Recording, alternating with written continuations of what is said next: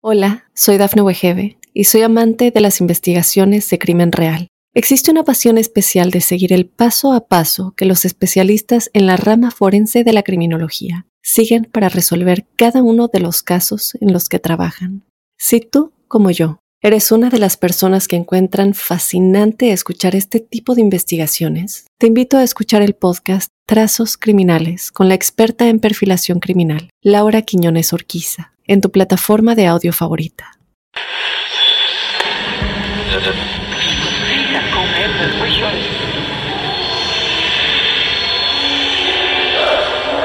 Esa casa está maldita. Hay alguien sentado en mi cama. Algo paranormal estaba pasando. El diablo estaba en mi cuerpo, estaba en mi cuerpo.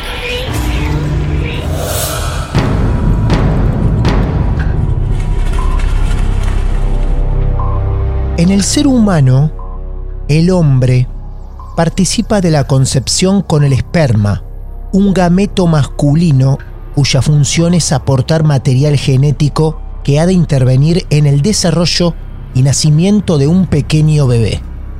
Pero también, hoy, van a descubrir, en Martes de Misterio, en qué otras cosas puede intervenir el Padre de cada uno de nosotros de ustedes.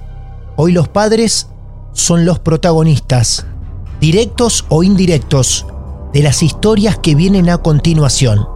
Porque así como te sorprendimos con estos minutos iniciales de este episodio de Marte de Misterio, también tengo para contarte que reunimos cuatro historias, porque todas ellas tienen un lugar en común.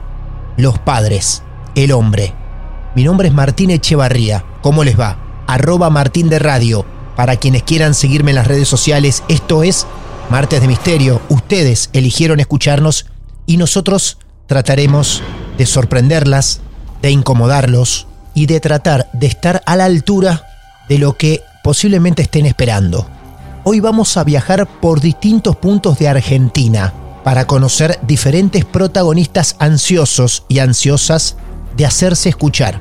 Y luego de que cada historia pase, seguramente se preguntarán, ¿cuánto conozco realmente a mi padre? Los invitamos entonces a disfrutar de un nuevo episodio aquí, en Martes de Misterio.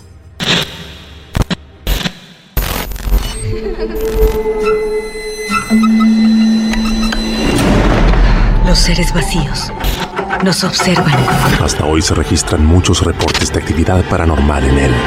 Veo cosas que no puedo explicar. Hay alguien sentado en esa silla. Está aquí. El misterio está fundamentado en el silencio. Pero ya es hora de hablarlo entre todos. Esto es Hay alguien en la casa. De Misterio. Es divertido asustarse a veces, ¿no?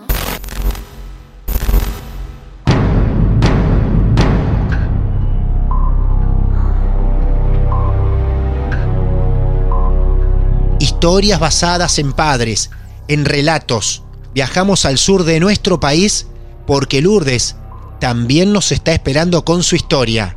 Vamos a ver lo que ocurrió una noche de Navidad, cuando a su padre se le ocurrió hablar sobre pactos con el diablo.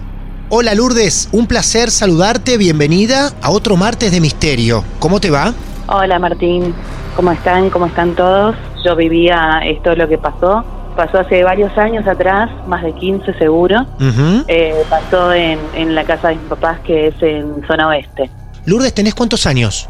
39. Eh, seguramente pasó hace más de, de 15 años, no recuerdo bien la fecha, el año digamos, lo que sí recuerdo precisamente era que era un 24 de diciembre, No, Nochebuena. Nochebuena, exacto. Sí. Una noche buena muy atípica para nosotros porque somos de familia muy numerosa, pero Sí. bueno, la festejábamos entre nosotros, entre mi papá, mi mamá, eh, de mi papá, mi mamá y yo. Los tres que vivían en esa casa, solitos, siempre las reuniones fueron grandes. Esta era particularmente pequeña. Exacto, creo que había un evento en el interior del país y Sí. bueno, nosotros creo que nos fuimos, algo así me recuerdo. Pero bueno, estaba mi papá haciendo el asado, que es un gran asador, así que bueno, yo lo estaba acompañando haciendo ahí la segunda, eh, mientras él hacía el asado y bueno, charlábamos de, de- de cosas de la vida. Eh, bueno, en un momento estábamos en el, en el jardín y mi papá me dice, mira eh, la luna que hay, hay una luna eh, llena, preciosa en el cielo, iluminando todo. Excelente. Y se queda mirando este, la luna y me dice, mira, luna llena, 24 de diciembre y viernes. Me dice, no sé cada cuántos años eh, se repite que un 24 de diciembre caiga viernes y haya luna llena. La verdad que yo tampoco sé. sí, claro. Y mi papá me dice no, porque había unos viejos en el campo. Si Sí. bien mi papá vive en Buenos Aires hace más de 50 años, él nació en un pueblo en la provincia de, de Chaco y vivió hasta los 20 años en el campo de los padres. Después Ah. se vino a hacer su vida a Buenos Aires. Sí. Así que bueno, me contaba que unos viejos, habían llegado una vez unos viejos, este, como se estilaba, o puesteros o demás, llegaron a la casa. Y bueno, en, una de esas anécdotas, él recuerda que contaban que para hacer un pacto con el diablo, uno tenía que esperar un 24 de diciembre, que caiga día viernes y sea luna llena. ¡Oh! ¿Viste? Me dice, se cumplen todas las condiciones. Digo, ah, déjate de joder de, de hablar de estas cosas, yo soy re miedosa, ¿viste? Claro, por supuesto. Esto era una creencia que se mantenía en ese lugar porque yo nunca la había escuchado. Él me cuenta que unos viejos, sí, que tampoco eran familiares, Sí. estaban hablando con el padre y bueno, ellos eran una familia numerosa, imagínate, 12 hermanos, y escuchaban las anécdotas que se iban contando. Imagínate que en esa época lo único que existía era una radio y uno se enteraba de cosas así y cuando la gente grande hablaba, capaz que los chicos estaban alrededor escuchando las cosas. La cuestión que él recordaba que, bueno, contaban eso, que bueno, que se tenía que dar todas esas condiciones. Y que bueno, que uno iba, tiraba una sábana blanca abajo de una higuera y a las 12 de la noche iba a caer una flor. Y el que agarraba esa flor se le aparecía el diablo y hacía un pacto. Decime que usted no tenía una higuera. Sí. ¡No! Todo esto te lo contaba tu papá. Claro, Bien, exacto. perfecto. Ahí toda esa charla con, con ahí eh, en la previa de, de la cena. Bueno, no, nos sentamos a, a cenar. Le, le, le cuento a mi mamá todo lo- el, el cuento de, de los viejos estos de campo que, que habían contado, que se daban las condiciones y demás. Y mi mamá me dice, en broma, me dice, bueno, anda a buscar una sábana blanca No, y ponela abajo de la higuera. ¿Por No. qué? Teníamos una higuera preciosa que daba unos higos espectaculares. Entonces le digo, ay no, déjate de joder. Digo, aparte no le podría pedir nada porque si me- a mí se me llegara a aparecer me agarro un infarto. Por lo que estás contando, tu viejo son los protagonistas ideales para este relato, porque la verdad, uno contándote la historia y tu mamá, que a lo mejor eso puede llegar a salir más del adolescente, o sea, de vos, tu mamá diciéndote, ay, pongamos una sábana blanca aba- abajo de la higuera, una locura. Pero bueno, así transcurrió ahí toda la cena, además. Y bueno, después estábamos preparando con mi mamá la, la, la mesa dulce para, bueno, para después este, brindar. Me habrán faltado, oh, pe- perdón, antes que me olvide de Sí. esto. Cuando mi mamá me dice lo de andar a poner la sábana blanca, le dije, no, deja que querés que me agarre un infarto. Ah, bien. Mi papá me dice, igual si lo haría, me dice, no pasaría nada. Me dice, porque acá hay mucha luz. Eso se hace en el campo, donde hay oscuridad. Bueno, te decía, estábamos preparando eh, la mesa dulce para el brindis. Habrán faltado 10 minutos para las 12 de la noche y se corta la luz en mi casa. Por Dios. Estamos a 10 minutos de Navidad y se corta la luz. Imagínate, me quedé más o menos, me agarró un frío terrible, para no decirte una mala palabra. Mi papá dice, bueno, qué raro, bueno, debe ser el disyuntor, pero bueno, nadie había enchufado nada, viste, como para que salte la luz, pero bueno, puede ser que salte. Puede ser. Fue, efectivamente, encendió el, disyun- el disyuntor y volvió la luz.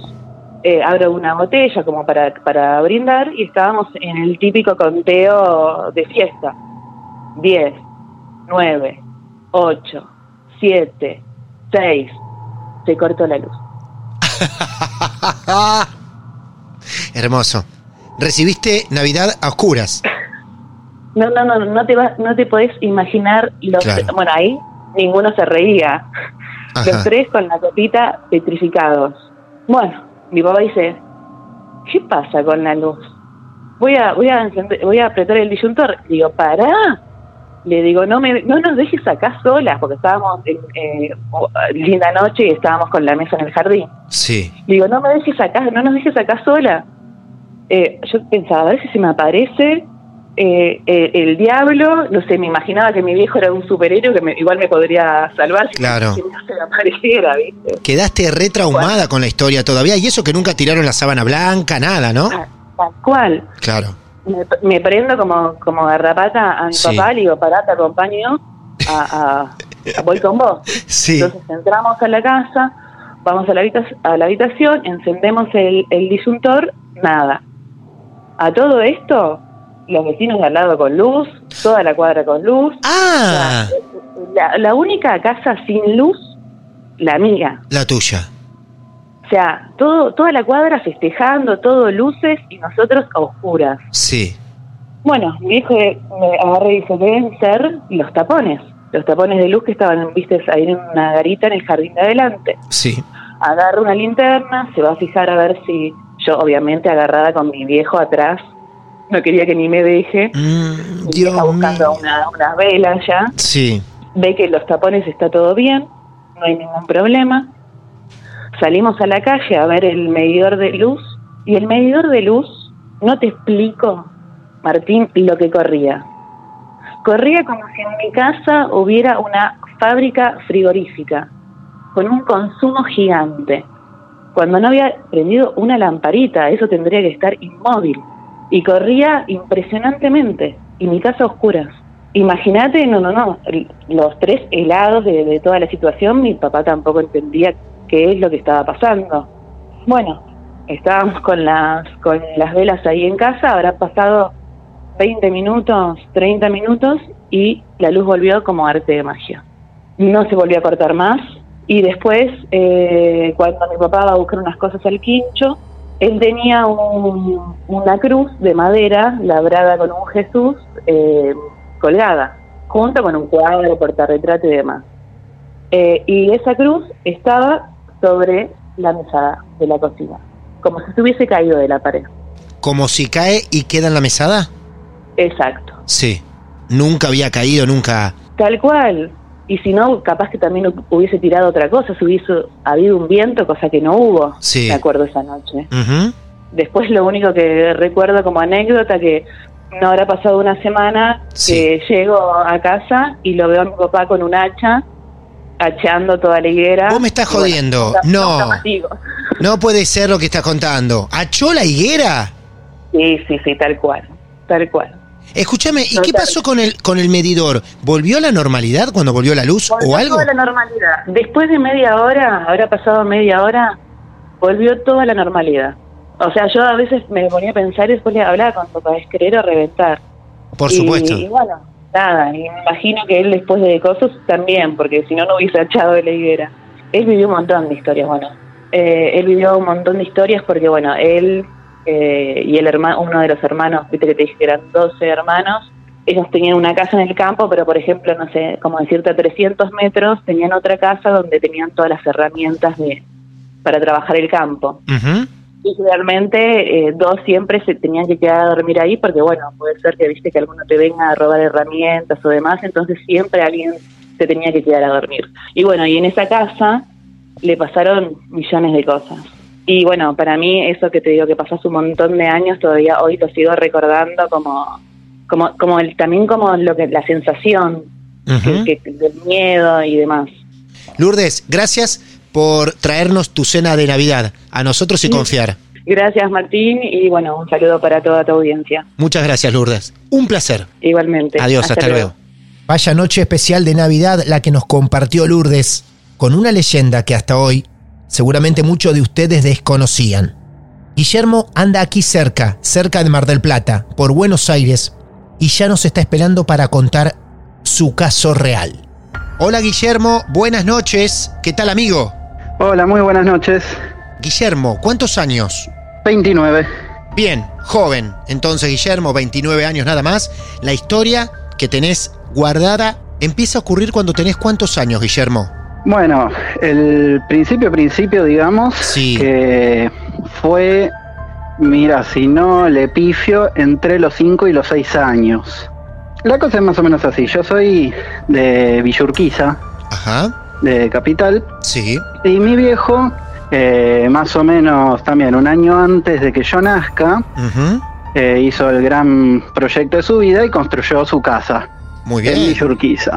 Eh, y mi viejo en esa época le gustaba el tema, viste, de, de las propiedades.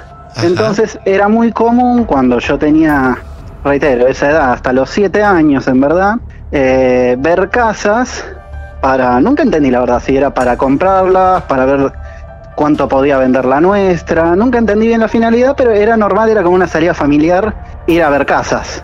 Los paseos familiares era ir a ver casas. Entre otros, siempre había otras salidas, pero se daba de que salíamos lo- los cuatro y Sí. era como la salida familiar ir a, Qué bueno a ver esto. casas. Ir a ver casas que estaban a la venta. Exacto. Pasó una vez, eh, reitero, yo tendría seis años y ese día no fui con mi familia a ver casas. Fui con mi papá, con el mejor amigo de mi papá y la, la esposa de mi- del mejor amigo de mi papá. Era raro esa vez porque yo estaba sin mi, sin mi mamá. Eh, Viste un terreno, ¿no? Y la casa estaba en el medio del terreno. Lo que yo quiero decir con esto es que no es que tenía un patio delantero, la Sí. casa y el patio de atrás. Ajá. O sea, era todo uno mismo que rodeaba Bien. la casa. Era una casa vieja, se notaba, y era muy grande. Yo me la, la acuerdo muy grande. Entonces nosotros llegamos y lo primero que a mí me llama la atención eh, es que no había timbre. Buscó mi viejo el timbre, pero no, no encontraron, así que empezaron a aplaudir. No hay respuesta, lo cual también era raro porque generalmente la gente sabía que mi viejo iba a ir. Claro, había una cita acordada. Exacto, y era raro.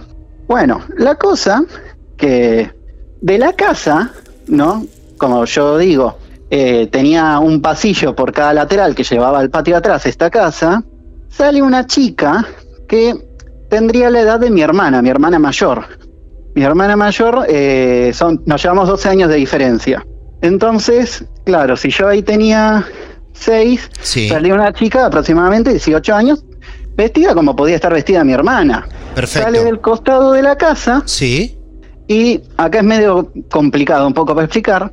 Esta chica como que pone la mano en la medianera de la casa y abre una puerta de reja y se mete, digamos, para la propiedad del vecino.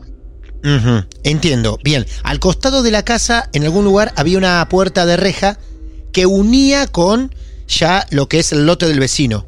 Exactamente. Es lo que yo interpreté interpretamos todos. Todos lo vieron eso. Exacto, ¿por qué? Sí. Porque mi papá y sus amigos le, le hicieron señas, le- la llamaron, tipo para que los atienda, pero es como si nunca los hubiese escuchado. Y ahí, me acuerdo, sí, como que mi viejo estaba medio ya confundido. Me acuerdo la cara de él, ¿viste? Eh, lo que ocurre que la, la reja, ¿no? La puerta de la calle se abre. Y mi viejo entra, junto con los amigos, entra conmigo y van hacia donde estaba la puerta con la medianera, que yo siempre supuse que iban a buscar a esta chica que, que pasó. Y la puerta, estaba, esta puerta de reja, estaba. Lo que no estaba era, eh, digamos, la abertura de la puerta. Estaba como enganchada a la pared, o sea, tenía los postigos, pero no había puerta. Imposible que una persona pase por ahí. Puede abrir la puerta, pero es imposible que pase. Exacto, la tuvo Claro. que haber atravesado. Claro. Y ahí yo me acuerdo la cara de asombro de mi viejo y, y su amigo y Diciendo, ¿por dónde pasó? ¿Por dónde salió? Exacto. Claro. Sí, sí, sí. Yo me acuerdo muy bien la cara de mi viejo ahí. Mi viejo se mete en la casa con, los, con sus amigos. La casa estaba vacía, pero no aparentaba estar abandonada. Que es un buen detalle eso. Muy buen detalle. Exacto. Claro. Pero no había gente adentro. Y estaba toda abierta. Yo me acuerdo, estaba. Tenía puertas por todos lados, las ventanas abiertas, no había nadie. Parecía que alguien vivía, ¿por qué? Porque había elementos. Exacto, ahí están las cosas. Sí. Había muebles, y yo me acuerdo que había. em, tenía muchos pasillos, y en esos pasillos había mesas con muchas fotos. Yo iba siguiendo a mi viejo atrás mientras íbamos viendo la casa, llamando a ver si había alguien. Ajá. Y yo en una mesa que había con muchos retratos, los retratos me llamó la atención que había gente que tenía, estaba bien vestida, estaban de traje y galera, con moñitos, o sea, era como fotos viejas, fotos en blanco y negro, de gente bien, como te digo, vestida de, de la época de por ahí, de los 20, los 30, por ahí. Muy antigua. Exacto, me llamaba eh, la atención. Y en un momento, mi viejo agarra para un pasillo con sus amigos y yo veo en otro pasillo, para el otro lado, una habitación que está iluminada y hay gente en esa habitación. Yo me asomo y veo hombres vestidos como en la foto, con galera y en el medio No puede ser. una cuna No puede ser. con un bebé ahí. A ver, primera pregunta. ¿A Sí. estas personas no las escuchaban cuando ingresaron a la casa? ¿No Eh, hacían algún no ruido, algún las había murmullo? escuchado antes. Cuando yo las veo, sí escucho que murmuraban. Vos empezás a caminar. ¿Vos estabas un poco alejado de tu papá y del resto? Y me quedé un poco atrás. Te quedás un poco atrás. Yo me acuerdo de chiquito, mi idea fue un, ah, no hay nadie en la casa porque estaban todos acá porque hay un recién nacido. Entonces yo lo que hago, no me asusto, es como que para mí tenía toda la lógica eso. Entonces me doy vuelta, busco a mi papá, que estaba en otra habitación, y le digo, papá, en la otra habitación hay gente con un bebé. Eh, me agarra mi viejo, va con sus amigos a la habitación, y cuando vamos a esa habitación, vale aclarar, eh, cuando yo fui solo a esa habitación que veo esa gente, había eh, una luz prendida arriba. O sea, la luz de- del techo estaba prendida. Cuando voy con mis viejos, la habitación está vacía y la luz estaba apagada. Estaba la cuna, estaban los muebles, pero no había gente y la luz estaba apagada. Eh, me acuerdo que mi viejo, viste, como que, no sé si la palabra se sorprende, pero como que duda. Sí. Me mira y yo le digo, acá había gente. Bueno, mi viejo me acuerdo como que sí, pone cara de, bueno, vámonos. Me alza upa. Ajá. Y me acuerdo, nos metimos al coche y nos fuimos y no se habló. ¿viste? No se habló. No se habló más. No. Pero a lo mejor no se habló delante tuyo, al ser tan Bueno. pequeño, ¿no? Ahí está donde uno, viste, va de a poco armando el rompecabezas. Sí. Después de eso, digamos, hasta los 13, podríamos decir, nunca pasó dentro de línea nada más. O sea, a lo que voy con esto. En mi familia, ponele mi mamá, mi hermana, eran fanáticas de leer libros de Stephen King, de ver películas de terror. Y ellas lo hacían generalmente si papá salía a comer con sus amigos. No escondidas. O sea, Sí. papá sabía que ellas veían esas Ah, pelis. Pero era como, se, se sabía que a papá no le gustaban. Y un día Mm. le pregunta a mamá, che, ¿y a papá por qué no le gustan las pelis de terror? Porque con el tiempo a mí también me fueron gustando. Ajá. Y me acuerdo que eh, mamá me decía, no, no le gusta hablar de esas cosas a tu papá, es solo, Ujú. viste. Después, reitero, uno va creciendo, ¿no? Y mi papá es de General Rodríguez. Después Sí. de adolescente, un día hablando con papá, preguntándole, che, pa, ¿cómo era cuando vos vivías en General Rodríguez? Eso y, eso. Y él me cuenta que, que ahí se creen muchas cosas. Ah, dice mirá. Vos. que sí. se cuentan muchas historias. Y ahí un poco yo cierro lo que decía mi mamá de que esas cosas a mi viejo no le gustan y que las evitaba. Me va cerrando de que el viejo nunca haya hablado de eso. Ahí es donde, como te digo, se va armando el rompecabezas. Sí. Ya de grande un día, que vamos, 18 años por ahí, lo encaro a mi viejo hablando y le digo, che, pa, mirá, yo tengo este recuerdo. Se lo comento así como te lo conté a vos. Y le digo, ¿vos te acordás algo? Porque yo lo tengo muy nítido.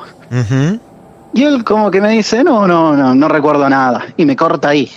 Pasa el tiempo y claro, yo voy atando cabos de a poco.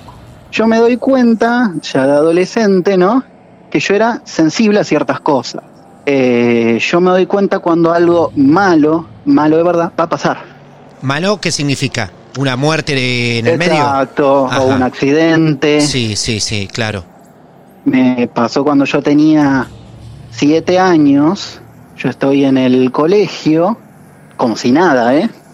Estoy, me acuerdo, copiando el pizarrón y se me aparece una imagen en mi cabeza de mi mamá, como si fuese un vitro, ¿viste? De las iglesias. Y esa Sí. imagen se rompe, como que es un vidrio que se rompe. Y me acuerdo, yo me pongo a llorar, sin sentido. Pero me pongo a llorar porque sentí que algo le pasaba a mi mamá. Ese año a mi mamá le, le detectaron cáncer. Reitero, hoy de, hoy de grande yo me doy cuenta de que es, eso es sensibilidad. Vos sabés que hay un capítulo de ustedes que yo escuché por Spotify, Sí. creo que era una chica de Colombia, si no me acuerdo mal, que cuenta que una vez empezaron los perros en el vecindario a aullar muy fuerte Sí, claro. y que había pasado algo con una tía, creo. Yo cuando lo escuchaba, dije, claro, eso es lo que me contó mi papá que pasaba cuando él vivía en General Rodríguez. Exacto, él me decía que cuando los perros aullan de una forma así, tan desgarradora, su abuela le decía que cruce los zapatos, porque quería decir que la muerte estaba buscando a alguien. ¿Cómo unimos Que- hechos parecidos, y esto me encanta que suceda, entre General Rodríguez Argentina y Colombia? Casi, casi una misma historia, un mismo hecho. Tal cual, se, se repite más de lo que uno piensa. Pero como, como te digo, esto eh, no solamente mi, mi viejo ha demostrado, sino después me fui dando cuenta que también mis hermanos lo tienen. Y estas cosas se fueron repitiendo. Sí. Y fue el año pasado, un día que nos juntamos con mi familia para un cumpleaños, eh, que sale este tema, y mi viejo se levanta, se va, seguimos hablando del tema, y mi madrastra me dice, sí, tu papá también es muy sensible. Yo ya lo sabía, pero le digo, uh, ¿qué pasó algo? Y me cuenta de que mi viejo hace un año atrás Eso. había sí. ido a un club de apoyo para, para hacer dieta, ¿viste? Que había dejado de ir porque él veía una sombra que rondaba por atrás de los miembros, que él dijo, uy, alguien va a morir, algo malo va a pasar, y dicho y hecho, uno murió Pero- a la semana. Pero tu papá también. Sí, sí, sí. O sea, lo, lo llevamos, digamos, en la sangre. O sea, tu papá ya traía de su pueblo estas versiones, estas cosas que lo ponían tenso, pero al mismo tiempo cargaba con estas, como a veces llamamos acá, no sé si de forma correcta, sensibilidades especiales, Exacto. ¿no? Con razón, ¿eh? No quería ver esas películas. Pero qué bárbaro, Guillermo. La verdad, desde papá, pasando por el resto de la familia, desde muy pequeño también, teniendo ya pequeñas señales. Que estas Exacto. cosas te podían acompañar en tu vida. Y quién sabe si en algún futuro cercano, lejano, te vuelven a sorprender, ¿no? Eh, yo soy estudiante de medicina. Mira vos. Yo admito sí, que tengo miedo en Sí. algún momento del hospital sí. cruzarme con algo así eh, y que me jorobe en lo que es profesionalmente. Qué bueno que estés aclarando esto porque muchas veces la medicina, el campo de la medicina, va en contra de cualquier situación esotérica, de esas cosas que la ciencia no puede explicar. Así que qué bueno que vos, encontrándote en pleno estudio, apruebes un poco todas estas cosas porque te tocaron vivirlas y no las niegues. Yo creo, y, vi un poco ¿no? de eso, lo- las pocas rotaciones que he podido hacer, pasan un montón de cosas que, que uno no entiende en la primera. Mismamente Claro. más de un profesor me ha dicho, mira, medicina no es una ciencia donde uno más uno es dos. Pero bueno, viste, siempre tuve ese temor de, de que algún día en el hospital o por ahí con un paciente, tener esa sensación. Bueno, compañero, amigo, gracias por este momento, por No, muchas sentarse gracias a a, ustedes charlar. por, por Sí. dar el espacio, ¿eh? porque está bueno poder contar esto y también sacarlo afuera. Sacarlo, vamos, es verdad. Bueno, y saludo a su padre, que se llama ¿cómo? Ricardo, Ricardo, perfecto. Ricardo que les ha dejado este legado. Hermoso, maravilloso a todos ustedes. También gran protagonista de esta historia. Guillermo, un gran abrazo, gracias. un abrazo y muchísimas gracias, che. Adiós, hasta luego. Mucha suerte. Y así seguimos recorriendo este largo episodio donde te prometimos cuatro historias diferentes y nos quedan todavía dos protagonistas. La brujería hacia nuestros padres comenzará a tener más fuerza a partir de este momento. Por eso vamos a viajar hasta Río Cuarto, Córdoba, porque allí nos está esperando Coti para contarnos también lo vivido en su historia real. Hola Coti, ¿cómo te va? Bienvenida a los martes de misterio. ¿Cómo andás? Hola Martín, ¿cómo estás? ¿Todo bien? ¿Todo bien? Muy contenta de, de poder hablar con vos porque la verdad que hace eh, un montón que los escucho y bueno, también con, con bastantes ganas de, de- de contarles porque cuando me enteré que iba a grabar estuve charlando con mi papá Sí, y yo pensé que tenía una historia para contarles, pero tengo otra. Perfecto. Bueno, entonces vamos a estar atentos a cada detalle que nos puedas contar. ¿Cuántos años tenés, Coti? Tengo 28 años Muy bien. eh, y testigos hay un montón, pasado y presente, porque yo actualmente eh, vivo en un departamento que tiene tranqui, pero una cantidad interesante de actividad paranormal. Ahí donde Tranqui. estamos, a donde estamos llamando ahora. Exactamente, sí. Ajá. Y de hecho, bueno, espero, espero que no, porque no le gusta que, no, no le gusta que hable del tema, Ah, pero nunca, nunca molesta demasiado. Al sumo me golpea la puerta, me toca el timbre, ese tipo de cosas. hablas de alguien de forma individual. Para vos es uno o una. Para mí es una, para mí es una señora. Una, pero una bueno, señora. Bueno. nunca- eh, no tengo tanto conocimiento de causa. Bien. Entonces, cuando yo empecé a escucharlos, eh, pensé que podía contarles esta historia de lo que me pasa a mí en este departamento. Esto arranca cuando, mm, eh, bueno, ustedes me llaman, yo, yo cuando, cuando me llaman para decir, bueno, vamos a grabar todo el día, le cuento a mi papá y le digo, papi, ¿vos te acordás que en, en la casa pasaban cosas? Y me dice, sí, sí, me acuerdo. Y es una cuestión que ni mi papá ni mi mamá ni yo hablamos mucho de esto en, cuando en nuestra vida diaria. De hecho, me dicen, no puedo creer que estemos hablando de esto. Sí. Pero um, cuando más o menos en el 96 mi familia se muda eh, a una casa, a un, a un chalet que, que hay en la ciudad, una casa muy hermosa, muy grande. Y a partir de que se muda a esa casa, empiezan a pasarle cosas a mi familia. Eh, la casa de mis viejos tenía mucha mala energía. Lo que había en la casa de mis viejos era complicado. Cuando nosotros nos mudamos, yo tenía tres años, eh, esto un poco cosas me las acuerdo, cosas me las cuentan mis papás, pero el primer día que mi mamá se puso a limpiar la vereda de la casa, una señora se le frena y le dice, ¿esta casa es, es tuya? Y mi mamá le dice, sí, y se presenta porque pensó que era una vecina que se estaba presentando. Y la señora de muy mala manera le dice, no, no puede ser que esta casa sea tuya, esta casa era para mi hijo, se le tenía que comprar mi hijo con su esposa y qué sé yo. Como una forma Wow. muy rara de empezar Qué a presentación. en la casa. Claro. El tema es que después de pasados unos años en la casa, empezamos a encontrar cruces de sal en la puerta de la casa. Esto yo lo, yo lo busqué y es un, es Sí. un trabajo que se llama salamiento, que lo que hace es querer romper a la persona que está dentro de la casa. Puede ser en la salud, puede ser en el trabajo, puede ser en la pareja. O sea, ustedes es un día se levantaban y quien salía por la puerta de tu casa se encontraba con eso. Con una cruz de sal Bien. en el piso. Y mi mamá es muy creyente, toda mi familia es bastante, es bastante creyente, yo no soy católica, yo soy más bien como que creo en varias cosas. Mi mamá es muy católica, entonces me gustó muchísimo. Y la realidad es que lo que sea que nos tiraron ahí funcionó porque mi familia se destrozó completamente. Cuando hablas de tu familia, ¿de, de quién hablas? ¿De los que vivían en esa casa? ¿O más personas Sí, mi aún? mamá, mi papá y yo. Yo soy, yo soy hija única. Esto nos pegó mucho a mi mamá, a mi papá y a mí, a los tres. Más que nada a mi mamá y a mí, porque mi papá es mucho más impermeable a estas cosas, pero los trabajos iban dedicados a él. Cuando nosotras eh, empezamos, eh, cuando nosotros empezamos a vivir en la casa, mi, mi familia se empieza a romper, desde lo económico hasta lo, lo relacional. Mis papás se empiezan a pelear. Éramos una familia que salía todos los sábados a comer, que se llevaba muy bien, eh, nos llevábamos muy bien, no, y, y de vuelta se empezaron a pelear mis papás, a mi mamá le cambió el carácter completamente, y empezamos a tener complicaciones económicas, mi papá pierde el trabajo, estuvo, creo que estuvo un año y pico desempleado, pero hasta ahí todas cosas que uno puede, uno puede Atribuirle a la vida normal, digamos. Claro, la vida normal, Sí. contexto, esto era cerca de 2001, estaba complicada la Uh, cuestión. claro. El tema es que en todo ese, en todo ese punto, pasaban cosas adentro de la casa que digo, para. La mayoría de las cosas me pasaron a mí y hablando con mi papá ayer me di cuenta que a mi papá también le pasaban. Yo estoy segura que cuando uno trae brujería a la casa, cuando alguien trae brujería, algo a veces se pega, alguna, alguna entidad, alguna cuestión un poco del bajo astral había en esa casa. Yo de chiquitita era mucho más perceptiva que ahora.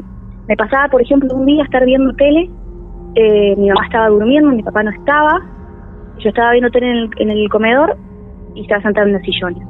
Y por detrás me pasa una persona. Yo veo la sombra en el suelo de la, de, de- de la persona que me estaba pasando por detrás. Ah. Y una sombra negra. Y me doy vuelta y no había nadie. Y lo de ver sombras me pasó varias veces en la casa. Cuando le digo a mi papá esto, me dice, sí, yo eh, un día vi a una mujer de blanco en la casa. ¿Cómo una mujer de blanco? Sí, sí, ¿no te acordás? Y ahí me acordé que esto sí lo tenía súper reprimido. Mi papá un día Ujú. estaba bañándose, estaba bañándose, tenía la puerta del baño abierta, el baño daba al pasillo, y por el pasillo él ve pasar una mujer vestida de blanco, como que pasó por la puerta. Sí. Me llama, me dice, Costi, ¿sos vos? Yo estaba en mi pieza, nada que ver, le digo, pa, ¿qué pasó? ¿Qué sé? Y se puso blanco, se blanco. Dice, no, es que vi una mujer, es que era así, estaba vestida así, que se desesperó, nunca lo vi tan asustado mi hijo.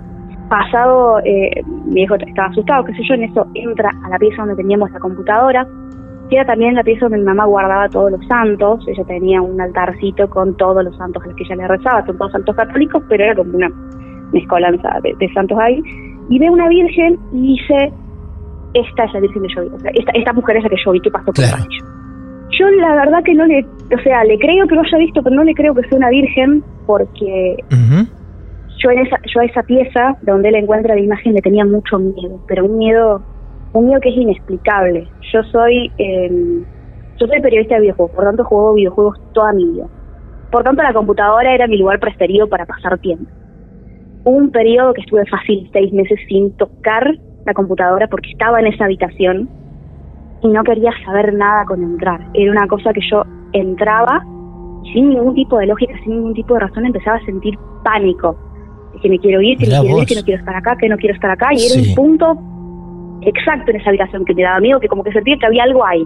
Yo pasa el tiempo, mi familia, eh, mi familia decide separarse, mi papá y mi mamá se separan, fue una separación bastante complicada. Cuando yo me voy a vivir con mi papá, y un día la voy a visitar a mi mamá.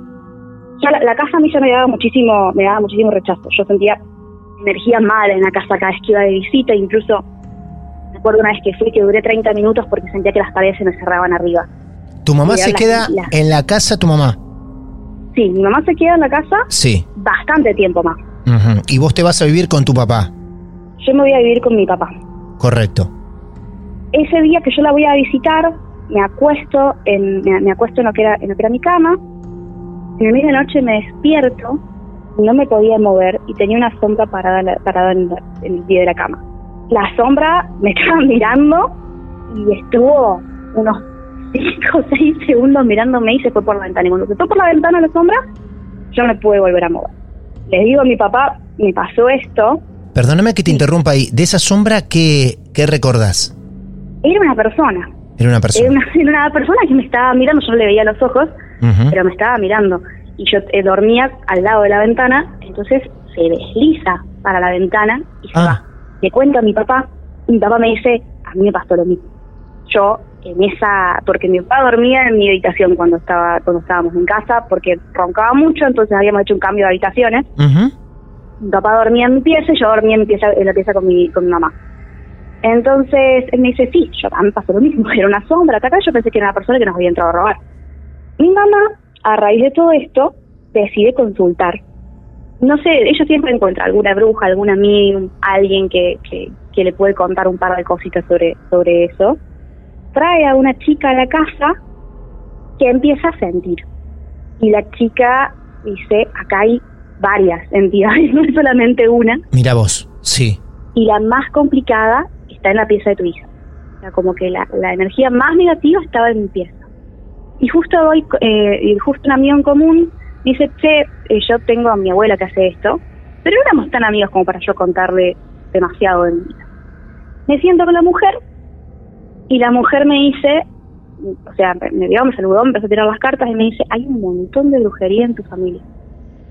Hay un montón de trabajos de brujería hecho arriba de tu papá. Mi Uy, papá era quien dormía en esa pieza. Sí. Hay un montón de trabajos hechos de brujería de tu papá y tu papá es bastante impermeable a estas cosas, como que a él le resbalan, pero a vos y a tu mamá no, porque son mucho más sensibles. Entonces es normal que les vaya mal a vos y a tu mamá. Y sí, estábamos en un periodo donde nos estaba yendo muy mal a las dos. Cuando vendemos la casa, se pasaron nueve años desde que, desde que yo me fui de la casa hasta que la pudimos vender. Siempre estuvo a la venta. Desde que vos te vas, siempre la pusieron a la venta. Nueve años intentando venderla. Es, sí, sí, más fuertemente, o sea, una parte mi mamá al principio no, no quería, se resistía a venderla. Yo le decía, pero ¿para qué querés estar en esta casa que está llena de malos recuerdos, está llena de mala energía? Claro. Le decía, pero mi- mira todo lo horrible que nos pasó acá. Y yo, no, no, no, porque yo quiero estar, estaba como muy posesiva sobre la casa, que yo quiero estar en la casa, que yo quiero estar en la casa. Y yo le decía, pero pero vos no ves la, la energía que hay Sí, acá. claro. Yo a, mi, yo a mi mamá la soñaba poseída No. a, a- a mi mamá yo la soñaba poseída porque supongo que eso es lo que, hablando después en terapia, como que eso es lo que, lo que en mi cabeza justificaba Sí. el cambio enorme que yo estaba viendo en mi familia. Cuando la logramos vender, a los dos meses yo conseguí un trabajo, conseguí un trabajo en blanco, que Ah, estaba no. bueno. Creer o reventar. Impresionante. Te, ju- te Claro. juro, es creer o reventar. Es brillante la cantidad de coincidencias que hay con otras historias también donde las casas complican todo. La cantidad de familias separadas por casas y casos esotéricos es impresionante. Yo creo que a la casa la llenaron con mala energía. La llenaron con eso. Con los trabajos a tu papá, Porque- supuestamente.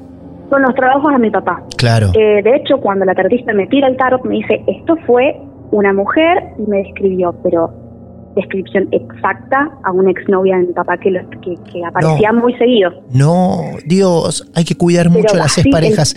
Hay que, si algo aprendimos en este programa es que hay que ser muy amigo y amiga de las exparejas.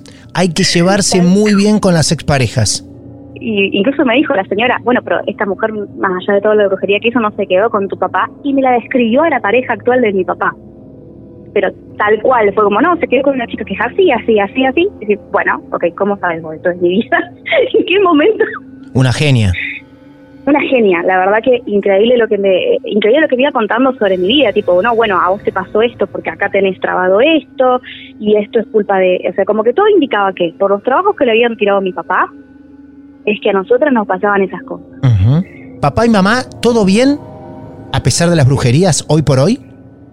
Eh, más o menos. Más o Eh, menos. Tenemos una, una relación medio complicada con mis papás. Uh, Eh, entre ellos no se pueden ni ver. claro. Entre ellos no, no se pueden ni ver. Claro. Eh, y yo me, me manejo tratando de estar lo mejor que puedo con los dos, eh, pero cuesta. Nos, ha, nos Sí. ha dejado muy rotos como familia, al punto que, bueno, yo, yo ya no, no considero que tengo una, una familia. Tengo un papá y tengo una mamá, pero la mayoría de mi vida yo la hago sola. Claro. Bueno, Coti, eh, gracias por considerarnos un ratito, no parte de tu familia, pero sí amigos, para poder contarnos todo esto y confiarnos a, a nuestros martes de misterio. ¿eh? Gracias a vos, Martín. Un beso, Martín. Muchas gracias por el espacio. Adiós, hasta luego. Y así avanzamos a la última historia de este episodio de Martes de Misterio, donde los padres de alguna forma son protagonistas de hechos paranormales que ocurren en sus diferentes casas. Y hablando de casa, de hogar de familia, vamos a meternos en la familia de Mariano. Mariano está en Santa Fe y también tiene una historia muy cruda e incómoda para compartir con nosotros. Hola Mariano, bienvenido a los martes de misterio. Hola Martín, ¿cómo va? ¿Todo bien? Un saludo. ¿A dónde estamos llamando, Mariano, exactamente nosotros? ¿Santa Fe qué parte? Exactamente, Arroyo Seco. Bien, muy eh, bien. A, a unos kilómetros de Rosario, unos poquitos Claro. kilómetros de Rosario. El lugar, el ecosistema protagonista es Arroyo Seco. Es Arroyo Seco, Bien. es acá en mi casa donde estoy ahora. Mariano, ¿tenés cuántos años? Tengo 47 años. Ok. Entonces, de a poco vamos a empezar a escribir esta historia que, como dijo Mariano, lo que le ha sucedido en su vida ocurrió en el lugar desde el cual ahora está hablando. Así que nos preparamos para escucharte, Mariano. Adelante. Bueno, gracias Martín.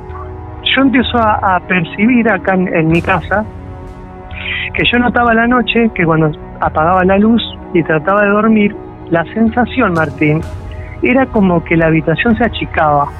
Era como una opresión Ajá. en la habitación. Sí. Y empecé a sentir los, los ruidos de los patines, ¿viste eso con la habitación cuando tenés parquet? Que se ponen patines como para no rayar el piso. Esos patines, el ruido eran alrededor de mi cama. Y yo escuchaba eso, prendía la luz, los patines estaban en su posición. Y era un ambiente bastante, digamos, pesadito. Una de esas noches, yo estoy durmiendo y me despiertan unos, unos golpes, pero de puño, en una puerta, imagínate, en una puerta de chapa, pero de chapa gruesa de las de antes. Me despierta eso, ese ruido y vuelve a repetirse, pero en intervalos de tres golpes. Y lo más loco es que mi mamá, durmiendo al lado, nunca sintieron nada. Eso lo sentía yo. Ahí es donde yo decido venirme a dormir a la galería, de donde te estoy llamando, donde estamos comunicándonos ahora. Es donde yo tengo todas mis guitarras, todo donde doy clase. Y estuve creo que uno o dos meses durmiendo acá, porque no se podía, ya en mi pieza no, no, era imposible. Era imposible. ¿por qué? Porque esos ruidos se repetían. Lo que empezó a pasar es que eh, hubo algunos momentos donde el colchón se hundía. Ah, Al, a- al costado mío, digamos, claro. yo, yo empecé a sentir como, te vuelvo a repetir, como estaba todo oscuro, yo no veía gente, nunca vi gente, pero presentís, sentís cosas. Y el, el colchón es como si vos eh, pusieses una mano y haces fuerza y se empieza a, a ir para abajo. Pasa algunos días y empezamos a notar en la cocina de la casa, empecé a notar como un olor, pero era un olor a, a carne de humano pero en descomposición. O sea, yo lo, yo lo, lo que te puedo decir es que era como si la casa apestaba a panteón, Ah, digamos. ah, horrible el olor. Horrible. Era, sí, era horrible y, y no, no quiero que nadie pase por eso porque, digo, más, vos estás sintiendo el olor. No, dice, ¿qué olor? Digo, está al lado mío el olor. Y a, y a los dos segundos, ponele, ya no estaba más.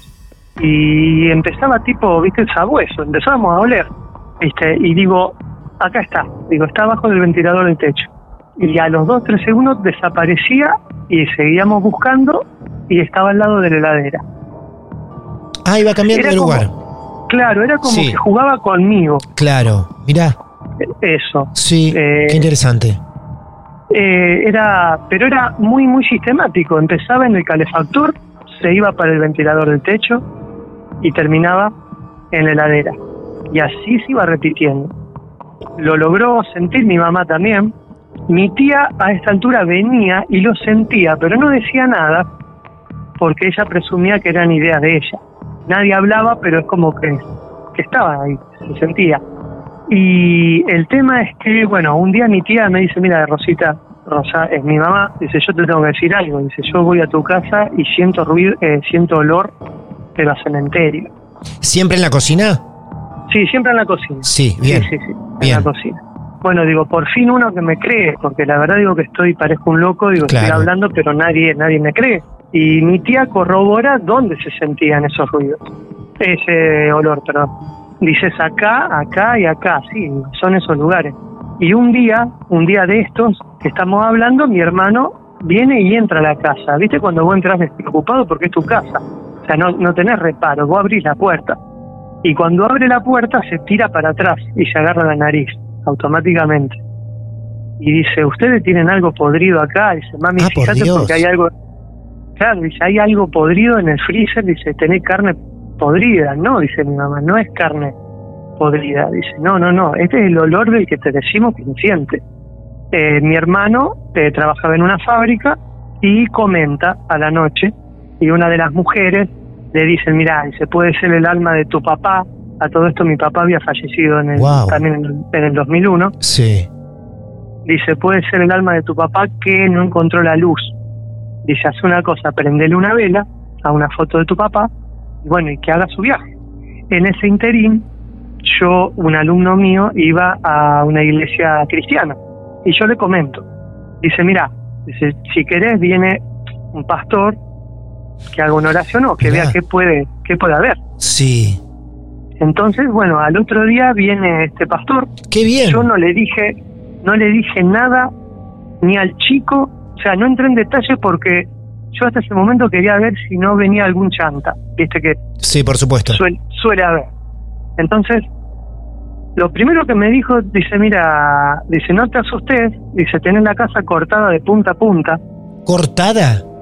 cortada, porque yo casi no tenía trabajo, tenía muy poco trabajo, Sí. yo pesaba 47 kilos como máximo, no dormía, y cuando entró, eso lo dijo afuera de mi casa, cuando, cuando se bajó del auto. Cuando entra en mi casa, él dice, mira, acá hay hecho un trabajo. Yo, Martín, sin decirle nada, yo jamás hablé. Dice, acá hicieron un trabajo. Dice, un trabajo bravo. En la arcada, acá, o sea, la arcada donde da la cocina al living. Al living que recién destacaste. Perfecto. Claro, en Sí. donde nunca pasó el olor de ahí Sí. para el living jamás. Eso. Dice, vino una mujer morena de pelo hasta los hombros, en algún momento, dice, no te sé decir el, el año, pero en algún momento vino y dejó algo en la arcada esta. Lo dejó para tu papá, Wow. para terminar con la vida de tu papá, porque Sí. no aguantaba que la familia era feliz. Y como ellos no eran felices, no eran felices, eh, les hizo este trabajo. Dice, y terminó con la vida de tu papá y ahora sigue por el más débil, ahora sigue por vos. Imagínate cuando me dijo eso, dice, te pido, le comenté lo de mi hermano, dice, te pido que no prendan una vela a la imagen porque no sabes qué hay detrás. Esto es lo que me dijo el pastor. Yo en esto no voy en contra de ninguna religión ni credo. Yo eh, te digo exactamente lo que me dijeron a mí. ¿Tu papá Sí. hasta ese momento ya había fallecido? Mi papá falleció en el 2001. Esto habrá sido mitad del 2001. Perdón, antes, antes de todo esto, que yo estoy durmiendo acá en la galería, perdón si me salto, pero pasaron tantas cosas juntas que el orden cronológico muy bien no, no, lo, no lo tengo.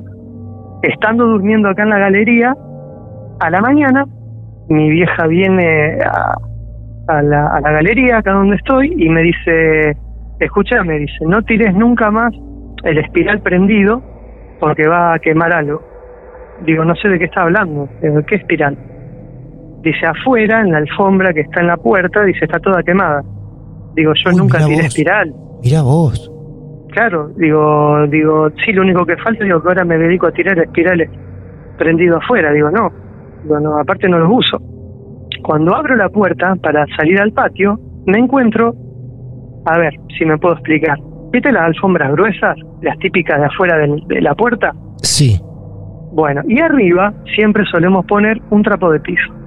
Estaba quemado, pero estaba quemado de esta forma. Eran como patitas, como si, qué sé yo, no sé, un, un- ¿viste las patitas de los gatos? Y lo loco es que estaba quemado más la parte de abajo, o sea, la alfombra gruesa. Como que, eh, como que lo que pasó hubiese sido desde abajo para arriba. Y no al revés, no pisando. Qué loco Estaba eso, qué raro. Está, claro, Sí. estaba mucho más quemada la alfombra gruesa y no el trapo de piso. Bueno, digo, qué sé yo, digo, ya... ¿Eso fue después que llegó el pastor?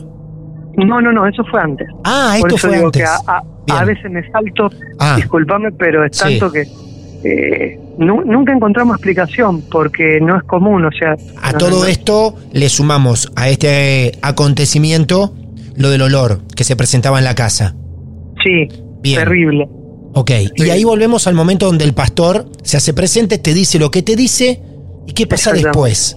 El pastor hace una oración, dice, quédate tranquilo, dice, porque esto yo lo corto, Mira, porque hay, oraciones para, para esto. sí, Dice, pero, dice, vos sos como un imán. Dice, los trabajos que puedan hacer los agarrás, porque sos como el más débil de la familia. Entonces, eh, efectivamente, hizo una oración y desde ese día en adelante no se volvió a sentir, pero absolutamente nada. Nada. Empecé a tener trabajo, qué bárbaro. pero que empezaba desde las 8 de la mañana y terminaba a las 2 de la mañana, literal. Y empecé a engordar, no es que soy obeso, pero empecé a engordar a lo que uno mide, digamos. El olor A nunca más llegó. El olor jamás. Jamás, Se cortó sí. absolutamente. Y las sensaciones No. que sentías en tu habitación tampoco. Cesaron, absolutamente. Qué impresionante. Sí. Sí, ahí es donde yo empiezo a interiorizarme por, por, por cómo alguien puede hacer un trabajo. No, no interiorizarme cómo se hace, sino por qué alguien haría tan algo tan tan malo para terminar con la vida de alguien. Y en el interín, perdón por esto, pero antes de que venga el pastor, cuando yo ya digo listo, ya no se puede más, una noche, a todo esto mi mamá cuidaba a mi nona, mi mamá no estaba en la casa. Yo estaba solo acá. Ah, yo con, yo contaba lo que pasaba. Claro. pero, eh, una noche yo estaba viendo una película y te puedo asegurar, Martín, y esto obviamente que si lo hablo es porque sé a, a- a quién estoy hablando y la verdad que te agradezco, bajó la temperatura de la cocina de una Ah, manera Claro. claro. impresionante. Sí, por supuesto. a tal punto que me, no me podía mover, me dejó clavado en la silla y no podía agarrar el control remoto porque yo empecé a notar que la música me estaba haciendo mal. El, el control remoto lo habré tenido a 10 centímetros de mi mano. No podía levantar la mano porque no me podía mover. En el mismo momento que se Yo- presenta el frío. Sí, Claro. o sea, me paralizaron, Claro. algo me paralizó. Y yo quería cambiar porque me estaba haciendo muy mal la, la música, digamos. Y a todo esto empecé a sentir la, eh, presencias como si eh, atrás mío hubiesen un montón de, de gente o ojos mirándome. Y yo pensaba en cómo escaparme de mi casa, porque no me podía mover. Digo, ¿cómo salgo de acá?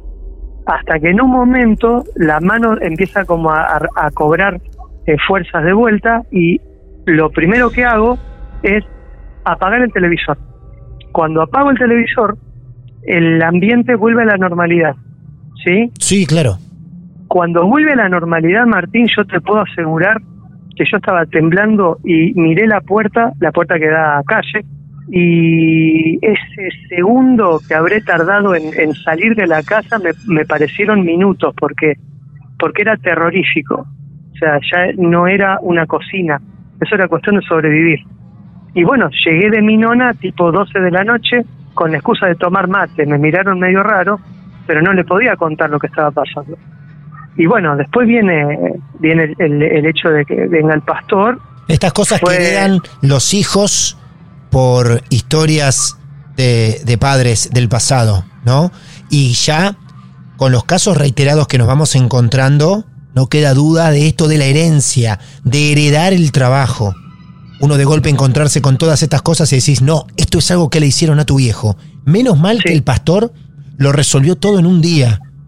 Impresionante. Sí, sí. Bueno, yo a raíz de eso entro a la iglesia cristiana, yo me bautizo en el 2005 y empiezo a ir. Y ahí te dan herramientas como para contrarrestar lo, lo que puede pasar, si es que alguna vez pasa. Claro.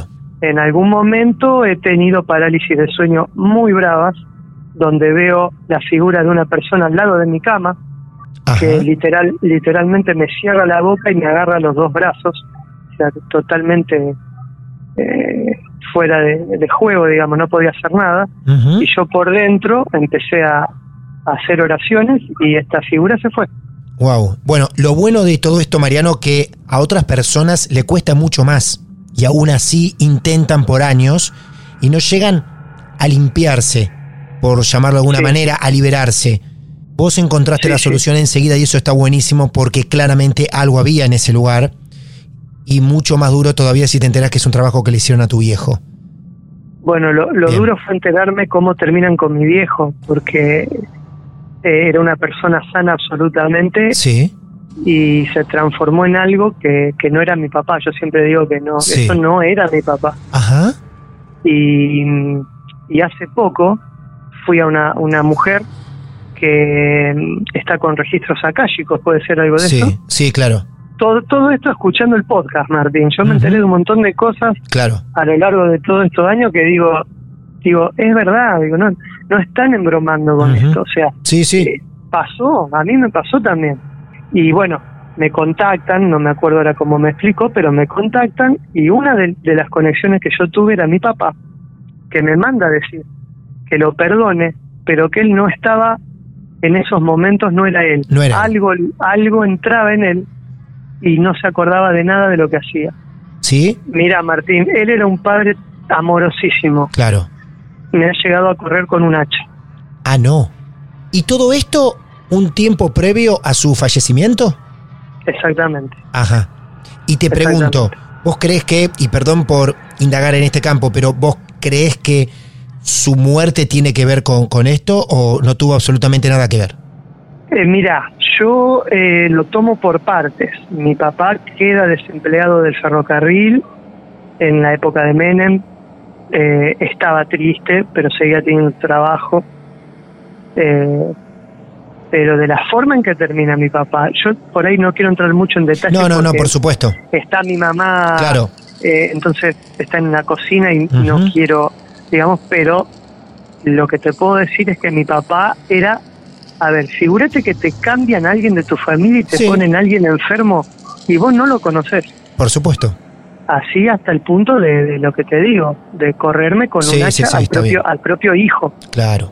No, una Digamos. locura. Una locura. Y, y una cara, te puedo asegurar, Martín, que yo esa cara la tengo era como como un monstruo, no era mi papá eso. No, no, no, no. algo había ahí, no sé si era el 100%, pero eh, algo estaba dentro. No, no, no se puede cambiar de esa manera.